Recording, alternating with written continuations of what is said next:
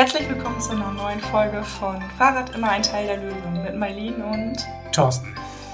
Ja, wir sind heute nicht allein, wir haben Besuch. Elen von den Cookskiters e.V. ist bei uns. Ja, und Elen wird uns mal ein bisschen was darüber erzählen, was der Verein so treibt und äh, warum der Verein gegründet worden ist. Und äh, vielleicht kommen wir später noch mal ein bisschen zu den Schwierigkeiten, die der Verein immer mal wieder hat.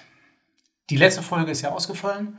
Da ging es mir nicht so gut, aber heute holen wir die nach. Und Elen ist auch bereit, das zweite Mal zu uns zu kommen. Dankeschön, dass du da bist, Elen. Erzähl doch mal ein bisschen, was der Cookskiters e.V. ist und was ihr so treibt. Ja, herzlichen Dank für die Einladung und natürlich komme ich gerne nochmal vorbei. Ist ja mal ein spannendes Thema, wie wir dann später noch erfahren werden. Der Verein wurde 2004 gegründet. Ähm, wir sind eigentlich nur ein reiner Kitesurf-Verein. Wir sind auch für Windsurfer, Wassersportler, SUPer. Das vergessen immer ganz viele. Grundsätzlich oder ursprünglich wurde der Verein mal gegründet, weil es vor allen Dingen hier im Cuxhaven Probleme gab, dass einzelne Kitespots äh, geschlossen werden sollten an der Kugelbarke. Da hat man ähm, vom Naturschutzwesen gesagt, dass das halt im Winter dort oder generell dort halt Zugvögel vorbeiziehen und dass wir das Kitesurfen würde die Vögel derart stören, dass es dort halt an diesem Spot verboten werden sollte oder generell beregelt werden soll. Es gab früher noch viele andere Spots, wie du selber weißt, auch in Steinmane. Viele dieser Spots sind nicht mehr verfügbar. Ja, und da hat man sich gesagt, ähm, am besten ist es, wenn man einfach einen Verein gründet, der sozusagen mit gemeinsamer Stimme einfach sich auch einbringt, politisch, aber auch als Ansprechpartner für Verbände einfach da ist. Und das war einfach mal der ursprüngliche Grund. Wir haben es dann damals nicht geschafft, ähm, ja, also das Kitesurfverbot generell in Cuxhaven, ähm, also wir haben es geschafft, das Kitesurfverbot abzuwenden an der Kugelbarke. Es ist trotzdem ein Winter-Kitesurfverbot draus geworden. Das heißt, wir dürfen dort im Winter zwischen Oktober und April leider nicht mehr kiten. Okay, das ist ja, ähm, da kommen wir bestimmt gleich nochmal drauf, was ihr so alles geschafft habt. Aber ähm, wenn ich jetzt so die Vereinsarbeit angucke, da ist ja auch ganz viel anderes drin. Ihr macht ja so Jugendarbeit, ähm, also das habe ich so wahrgenommen. Und ähm, ich durfte, durfte euren Contest mal unterstützen. Genau. Ähm, sowas macht ihr ja auch. Kannst du mal da von den Highlights erzählen? Also vielleicht mal Contest? Ja, der Contest, den hängt ihn höher, den gibt es jetzt seit 2011, also mittlerweile in der 13. Ausgabe, glaube ich, irgendwie. Und es gab zwar auch schon mal Lücken, aber der hängt ihn höher wurde mal ins Leben gerufen, weil man sich ja auch zwischen dem Normalkiter, der jetzt nicht Profifahrer ist, einfach mal betteln wollte. Das entstand ursprünglich mal zwischen Ostsee und Nordsee und dann ist halt was draus geworden, dass wir alle zulassen, egal ob Ostsee oder Nordsee. Ja, und so ist das historisch gewachsen. Man hat sich gesagt, lass uns doch mal einen kleinen Contest gegeneinander ausfahren. Mittlerweile, weißt du selber, sind wir etwas professioneller aufgestellt, haben das auf gute Füße gestellt, haben auch Aussteller da, wo man das Material testen kann. Ist auch so ein bisschen, hat sich etabliert wir zu einem kleinen Saisonabschluss-Event. Also alle kommen nochmal zusammen zum Saisonende und treffen sich nochmal, gehen ein bisschen kiten und das Ganze hat zwar schon einen sportlichen Hintergrund, aber wir lassen immer jeden Kiter zu. Das war uns bisher immer sehr wichtig dass es halt vor allen Dingen für den Ort Normalkiter ist, der jetzt vielleicht nicht gleich 20 Meter hoch springt, sondern dass man einfach mal äh, gegeneinander so ein bisschen antritt. Ja, so ein bisschen legendär sind ja auch die Partys irgendwie. Ne? Das stimmt. da bist Deswegen, du vielleicht das nächste Mal dabei, Marlene.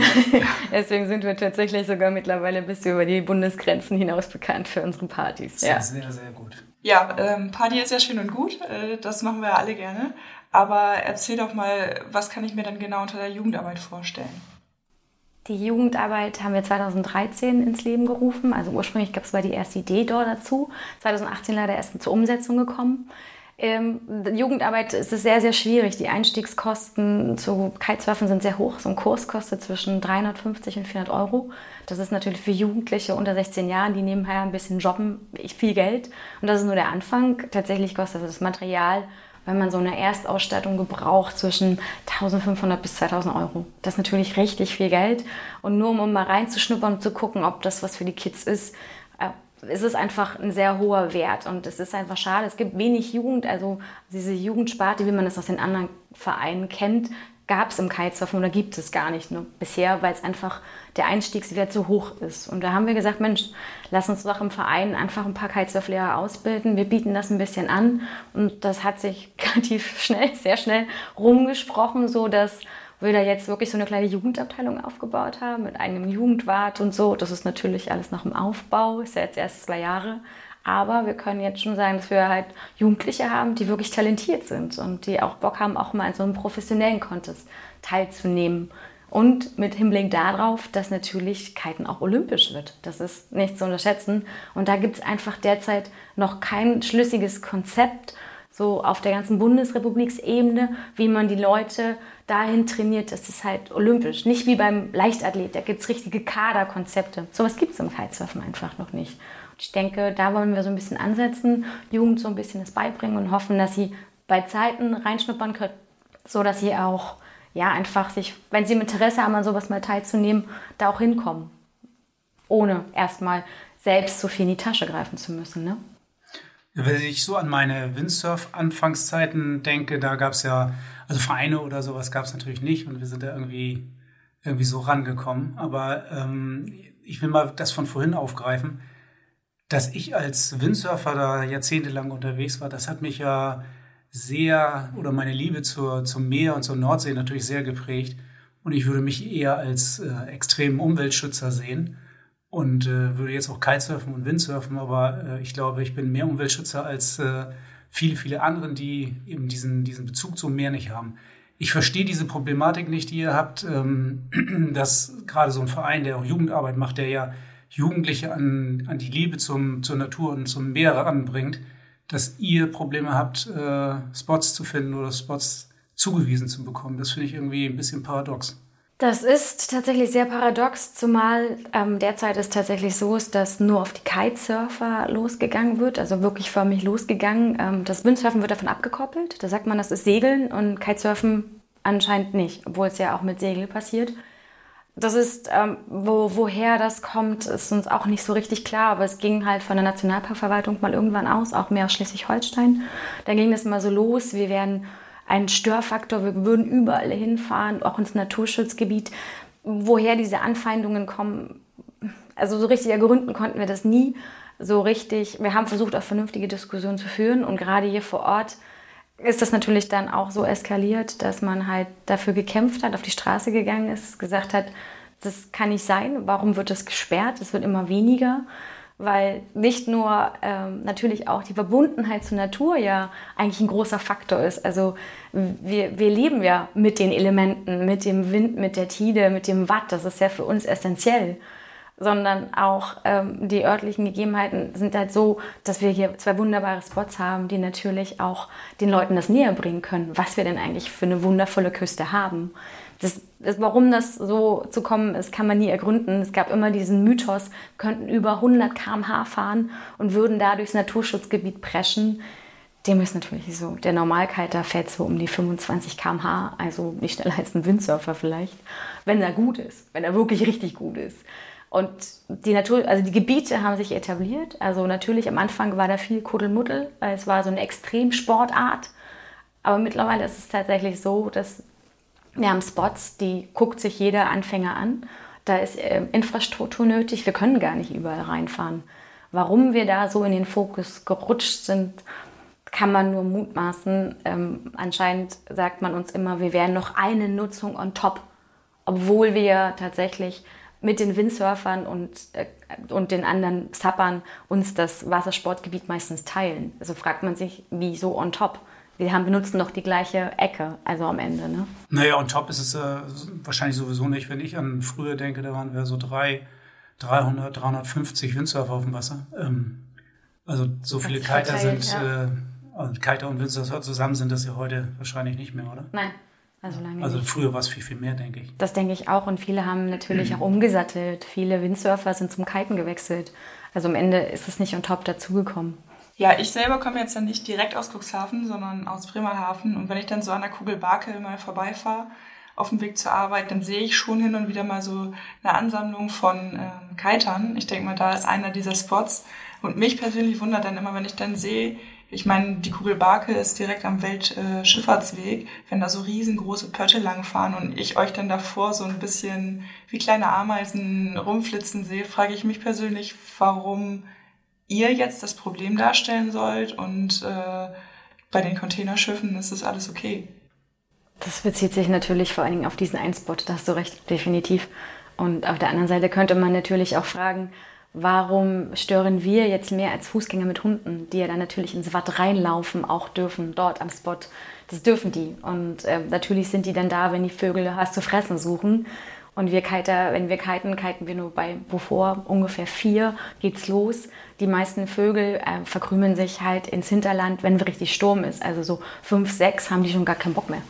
Dann sind die halt hier hinten auf den Wiesen zu finden. Ist auch eine Frage, die man stellen könnte. Okay, Len, du hast ja eben noch erzählt, dass es nur wenige Spots in Cuxhaven gibt und ähm, die sind in, zum Beispiel in Salenburg ist einer. Ich weiß jetzt äh, persönlich, dass in Salenburg jetzt zum Beispiel die Parksituation nicht so ähm, ausgereift ist oder wahrscheinlich eingeschränkter ist. Ähm, das scheint bestimmt auch ein Problem für euch zu sein, kann ich mir vorstellen. Das ist ein Problem, vor allen Dingen natürlich, weil der Sport immer mehr an Beliebtheit gewinnt. Und jetzt vor allen Dingen in Sommermonaten, wenn wir viele Besucher haben, wenn viele Kiter so aus dem Süden kommen, aus NRW, aus Bayern, wo auch immer her, die vielleicht auch eine kleine Rundtour machen, wird es schon in den Sommermonaten sehr, sehr eng. Da hast du recht. Also die Parkplätze werden eng. Oder ja, ja, die, Park Parkplätze. Also auf dem Wasser und auf natürlich. Wasser eng, ja, okay. aber nicht ganz so eng wie auf den Parkplätzen. Bisher hat es immer noch gerade so gereicht, aber ich glaube, dieses Jahr mussten schon einige in Kauf nehmen, viel weiter weg zu parken und zu laufen. Also, also vor ewigen Zeiten, äh, als ich noch Surfer war, da haben wir mal in der Schule Fahrradanhänger gebaut. Dann sind wir mit Fahrradanhängern dahin gefahren. Das ist ja auch noch eine Möglichkeit, oder? Das sieht man tatsächlich immer öfter. Mittlerweile ist es so, dass die Familienpapas die Familienkutschen, weißt du, die sie eigentlich für den Kindertransport mal hatten, umfunktionieren und jetzt daraus äh, Kite-Rucksack und äh, Transportmittel für Kite-Materialien machen. Aber unterschiedliche Konzepte. Also da gibt's alles von Eigenbau mit Elektrobike, von Eigenbau ohne Elektrobike, wenn er ein bisschen näher dran wohnt. Aber da gibt's ein buntes Portfolio konnte ich dieses Wochenende wieder beobachten. Ja also Podcast heißt ja Fahrrad immer ein Teil der Lösung. Genau. Und ich habe festgestellt, dass in den äh, letzten Wochen echt die Nachfrage nach Lastenrädern äh, von Kitern, weil die habe ich ja schon so irgendwie eine Ahnung, wo die, wo die hingehören, die Jungs und Mädels, äh, von Kitern deutlich gestiegen ist. Da sind, wir haben auch einige verkauft. Es scheint auch hier das äh, Fahrrad tatsächlich ein Teil der Lösung sein kann, oder? Man muss ja natürlich sagen, es ist ja auch ein Sport, der in der Natur stattfindet. Und warum natürlich auch nicht den Weg dahin nutzen, um die Natur zu schonen am Ende? Viele von uns kommen aus Cuxhaven oder aus ähm, näheren Umgebung und dann ist es irgendwie für mich eigentlich auch logisch. Also ich muss selber gestehen, dass ich jetzt mich dazu durchgerungen habe, mein Auto zu verkaufen und zu sagen, ich möchte ein Lastenrad, weil ich einfach sage, Mensch, ist doch ein Sport, ein, ein Sport, der in der Natur stattfindet Warum soll ich dann mit dem Auto hinfahren? Gleichzeitig ist es auch eine gute Aufwärmung. ja, sollte man zum Fitnessstudio auch mal benutzen, Fahrrad. Das wäre wär, wär auch cool.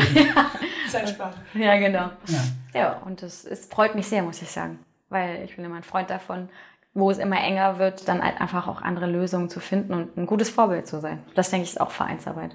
Ich bin, glaube ich, letztes oder vorletztes Jahr das erste Mal mit, mit dem Kite auch mit dem Lastenrad schon mal zum Strand gekommen. Da war ich natürlich der Einzige, aber ich glaube, das hat sich, das hat sich deutlich geändert. Ne? Das hat sich sehr viel geändert. Ich würde sagen, dieses Wochenende allein habe ich nur in einem Zeitraum von zwei Stunden äh, insgesamt ähm, zwei, nee, drei mit Anhänger gesehen. Einen mit einer Vespa, den kriegen wir auch noch zum Lastenrad, aber mhm. Vespa ist ja schon mal, ne? Äh, und zwei wirklich mit Lastenrädern. Also zwei haben ja schon Zwei sind schon im Zulauf, wie du ja selber weißt. Ja, und einen habe ich gesehen an der Kugelbarke. Ja, sehr gut, genau. Ja, also das wird langsam sehr, sehr viel mehr. Das freut uns natürlich auch. Ähm, da ist ja der Spot in, in Saarburg, der eben von den Parkflächen sehr eingeschränkt wird. Und wenn, wenn die Locals tatsächlich mit dem Fahrrad kommen, dann können ja die, die gezwungenermaßen mit dem Auto kommen müssen, weil sie von weiter weg kommen, die Parkplätze nutzen. Das ist natürlich eine, auch eine sehr, sehr soziale Einstellung. Ist der Cuxkiters e.V. so sozial eingestellt oder? das ist eine Fangfrage. Also ich persönlich ähm, sehe das so. Ähm, es gibt natürlich den, immer wieder den einen oder anderen, der das nicht so unbedingt sieht. Aber es ist ja immer schwierig. Derzeit äh, ist es auch so, dass wir mittlerweile Parkgebühren seit diesem Jahr dafür zahlen, weil es einfach geregelt wird. Und das ist, äh, das sind fünf Euro ähm, wenn man sich das hochrechnet auf einen Monat, ist es natürlich auch dann schon mal, ich glaube, wenn man da wirklich viermal die Woche ist, wenn viel Wind ist, das schaffen einige, kann man da ja schon ein bisschen Geld lassen. Und ich denke nicht, das hat unbedingt gezogen, aber vor allen Dingen, also wirklich die Parkplatzsituation, dass man mittlerweile schon drei Stunden vor Hochwasser da sein muss, damit man überhaupt noch einen bekommt. Ja, aber ich denke, der Großteil ist sozial eingestellt. Also es ist so eher so, ich würde sagen 80, 20, vielleicht 85, 15. Mhm. Also doch. Okay, Marlene, der ähm, Spot an der Kugelmarke, den du öfter anguckst auf dem Weg zur Arbeit, den finde ich ja fürs Fahrrad noch besser erreichbar eigentlich, weil der ist ja eigentlich mitten in der Stadt und nicht äh, zehn Kilometer von der Stadt entfernt. Ähm, da kann man aber auch sehr gut mit dem Auto ranfahren. Trotzdem sehe ich im Sommer da wirklich viele mit dem Fahrrad. Da hast du recht, äh, weil man eben nicht mit dem Auto so weit ranfahren kann. Man muss da ja hinterm Deich auf dem Wohnmobilparkplatz parken. Das ist jetzt nicht sehr viel Laufweite, aber mit dem Fahrrad kannst du bis zu den Strandkassierern ranfahren, was irgendwie 20 Meter sind zu laufen und vom, vom Parkplatz, vom Parkgebühren, muss alles reinhauen ins Auto. Das ist schon viel Aufwand. Also die meisten kommen ja auch mehr aus dem Stadtzentrum und nutzen das natürlich gerne und genießen das auch. Dann ja, so weit vorzufahren. Ne? Ja, ja, auf jeden Fall. Ja, und die nutzen das natürlich auch, um noch so ein bisschen Essen und die Kids zu transportieren. Das ist immer ganz niedlich. Die machen danach noch mal gleich so am Strand so ein bisschen, bei, im Sommer vor allen Dingen dann so ein kleines Picknick im Anschluss und ja, das ist natürlich praktisch, weil da können die Kids mit dem Fahrrad hinterherkommen. Aber es ist mir aufgefallen, äh, gerade an dem Spot in der Kugelbarke, da fehlt ja sämtliche Infrastruktur. In Saarburg ist es ja schon so ein bisschen gegeben, aber in, äh, in der Kugelbarke äh, wüsste ich gar nicht, wo die nächste Dusche ist. Die müsste am Strandhaus sein, glaube ich, ne? Ja, da ist sie tatsächlich und das ist eine Outdoor-Dusche, glaube ich. Also ich glaube, es gibt auch innenliegende Duschen. Nee, stimmt, es gibt innenliegende Duschen. Da gibt es, glaube ich, beides, aber ja, es ist genau. ja trotzdem viel zu weit weg. Also wenn das der Spot ist, muss doch da eigentlich auch Infrastruktur hin, oder?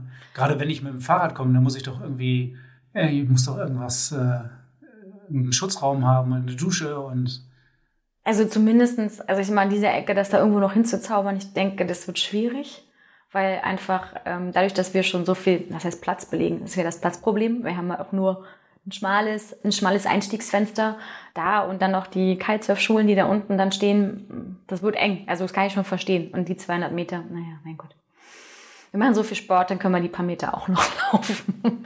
Aber grundsätzlich stimme ich dir zu. Also so eine Dusche oder so, zumindest so ein Wasserstrahl würde erreichen, so ein kalter, um mal ein bisschen was abzuwaschen. Also da haben sie uns aber in Saarburg, sind sie uns mehr entgegengekommen, weil wir auch einfach häufiger in Saarburg sind. Das ist mehr Wind für Saarburg. Um jetzt nochmal auf das Thema Infrastruktur zurückzukommen. Ähm, das Fahrrad ist ja schon, was eure Parkprobleme angeht, ähm, in Salenburg oder auch in, äh, an der Kugelbarke, ein ziemlich großer ähm, Problemlöser. Man hat nicht unbedingt die Lust, da sein ganzes Equipment über den Deich zu schleppen, um dann zu merken, dass der Wind doch nicht richtig steht. Ähm, und da bietet sich das natürlich super an, mit dem Fahrrad zu fahren. Jetzt weiß ich aber, dass an der Kugelbarke relativ viel Betrieb ist, also auch Tourismus und ähm, viele Leute fahren da mit dem Fahrrad hin. Cuxhaven ist ja auch ähm, dafür bekannt, dass du die meisten Orte wirklich auch nur mit dem Fahrrad erreichst.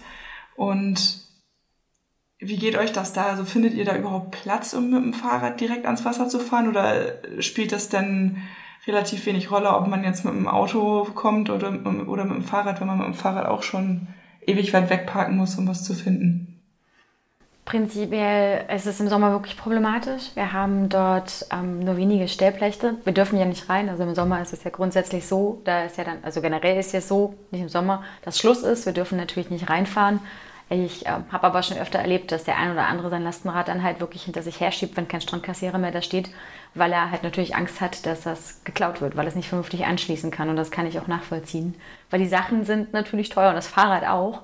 Also infrastrukturmäßig sieht es dort ähm, dürftig aus, im Gegensatz zu Salenburg. In Salenburg haben wir da schon viel, viel mehr Platz. Da wurde jetzt mittlerweile eine ganze Reihe mit festgelegt, die wirklich auch mit Bügeln belegt ist, wo man entspannt sein Fahrrad parken kann. Aber in der Kugelbarke ist es wirklich sehr, sehr eng, vor allem im Sommer.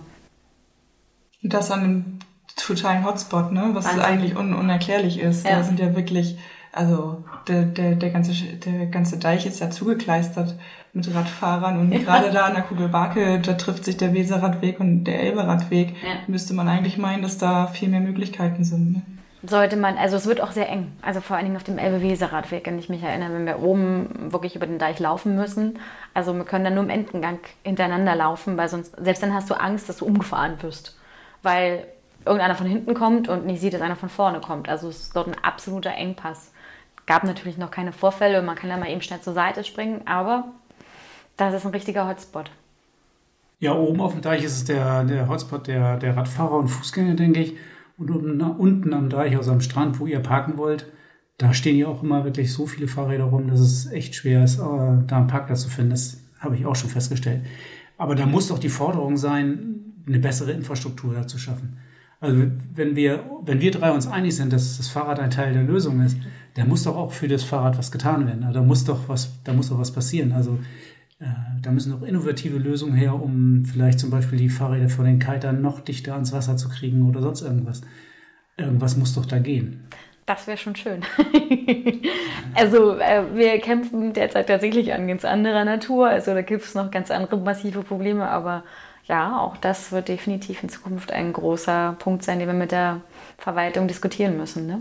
Ja, also euer Problem ist, dass der Spot überhaupt erhalten bleibt und äh ja, oder dass wir versuchen jetzt wirklich gerade demnächst auch das Winterkaltverbot, ne, das mal mhm. anzugehen. Warum und weswegen? Also so richtig begründet wurde es leider nie, also auch uns gegenüber nicht. Und ich wünsche mir auf jeden Fall jetzt eine konstruktive Diskussion, wie man das wieder möglich machen kann.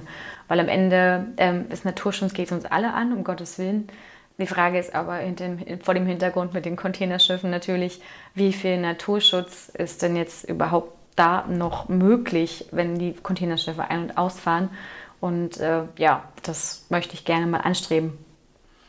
Naja, und da ist es das, was ich, was ich dir im Vorgespräch auch schon gesagt habe. Ich finde ja immer, wenn da so Naturschutzverbände sind, die dann das Kind mit dem Bade ausschütten, dann ist es halt auch der falsche Weg.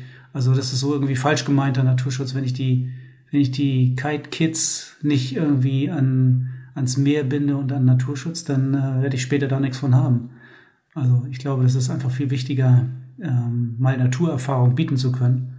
Und wenn dann äh, die Kids da alle noch mit dem Fahrrad hinfahren, weil die Infrastruktur stimmt und die Erwachsenen wahrscheinlich dann auch noch mehr mit dem Fahrrad hinfahren, weil die Infrastruktur stimmt und weil man im Winter da vielleicht auch im Winter äh, sogar duschen kann oder sonst irgendwas, dann haben wir doch auch für den Naturschutz viel gewonnen. Das stimmt. Und äh, ich glaube, da sind wir wieder bei unserem Thema, Merlin. Ja, Fahrrad immer ein Teil der Lösung. Ne? Ja. Sehr schön. Also auf jeden Fall möchte ich, äh, möchte ich dir mal danken, dass du da warst, dass du uns ein bisschen eingeführt hast. Ich fand das super interessant. Ähm, gerade eure Jugendarbeit finde ich äh, total faszinierend. Ich bin ja auch äh, in einem Verein tätig und wir haben auch viel Jugendarbeit gemacht und ich weiß, wie mühsam und zäh das ist. Also deswegen umso mehr Respekt, dass ihr das äh, so durchzieht. Und dass ihr weiterkämpft für eure Spots, finde ich super. Und wir tun alles, äh, wir verkaufen wirklich viele Lastenräder, damit, damit es nicht mehr so viele Parkplatzprobleme gibt, oder? Genau. Und ähm, ja, wer sich jetzt irgendwie für die Cookskiters äh, interessiert, wo kann man euch am besten erreichen? Und bei unserer Homepage. Ja, ich würde sagen, die verlinken wir in den Show Notes. Ähm, da könnt ihr mal nachschauen und wir freuen uns natürlich auch immer noch, wenn ihr uns auf iTunes bewertet. Ja, mit fünf Sternen natürlich. Ne? Ansonsten ruft ihr uns an. Genau. Alles klar. Bis nächstes Mal, würde ich sagen.